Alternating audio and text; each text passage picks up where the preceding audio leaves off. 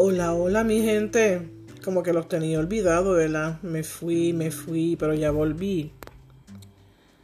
Y me alegro saludarlos a todos, a todos les envío un abrazo, muchos besos, muchas bendiciones y esperando que sigamos por aquí en nuestro ambiente del podcast, ¿verdad?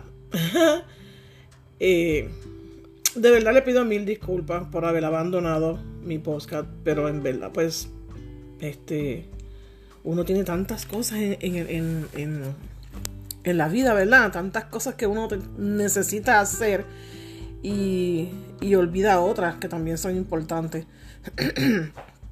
pero mira, para, para recompensarlo, mira, mira el tema que yo le voy a traer hoy. y me presento, mi nombre es Milagros Torres, para los que no me conocen o me escuchan por primera vez por ahí.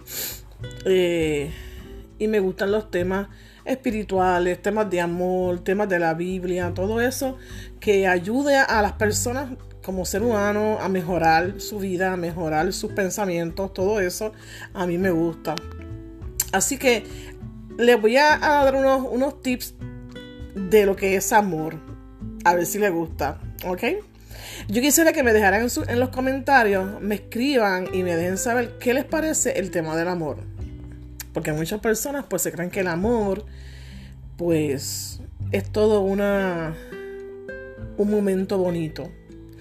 Esto que lo otro, no. Mira, el, el tip número uno dice el poder del amor verdadero. Explora cómo el amor puede transformar vidas y superar cualquier obstáculo. Puedes hablar sobre historias de amor inspiradoras y cómo el amor puede ser una fuerza poderosa para el crecimiento personal. Hazte esa pregunta. El amor en tiempos difíciles examina cómo el amor puede prosperar incluso en situaciones difíciles o complicadas. Puedes hablar sobre relaciones a larga distancia, amor en tiempos de guerra o cómo el amor puede superar barreras culturales. El desamor y la superación aborda el tema del desamor y cómo las personas pueden recuperarse y seguir adelante. Disculpa. Puedes explorar la resiliencia emocional y compartir consejos para superar el dolor y encontrar la felicidad nuevamente. ¿Ok? Ese tema, ese, ese, ese me gusta. Ok, este. El otro, el otro punto dice: el amor propio.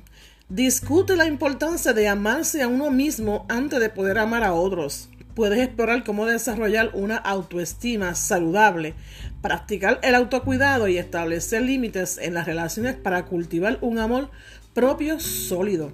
Mírate eso, lo importante de tener amor propio. Eso es después del amor a Dios, que es lo primero que tenemos que tener siempre, en cualquier momento, bajo cualquier circunstancia, el primer amor y, eh, esa primera um, alegría la vida y todo eso es a Dios, porque ese es el que nos da la vida y el que nos da todo, ¿verdad? Entonces después nosotros. Amor y amistad. Examina la relación entre el amor romántico y la amistad. Puedes hablar sobre cómo una amistad sólida puede convertirse en un romance o cómo mantener una amistad fuerte incluso después de una ruptura amorosa. Disculpen, pero estoy con alergia. Dice el otro punto, el amor a primera vista. Explora la idea del amor a primera vista y cómo puede afectar a las personas. Puedes discutir Puedes discutir si crees en este concepto y compartir historias famosas de amor a primera vista.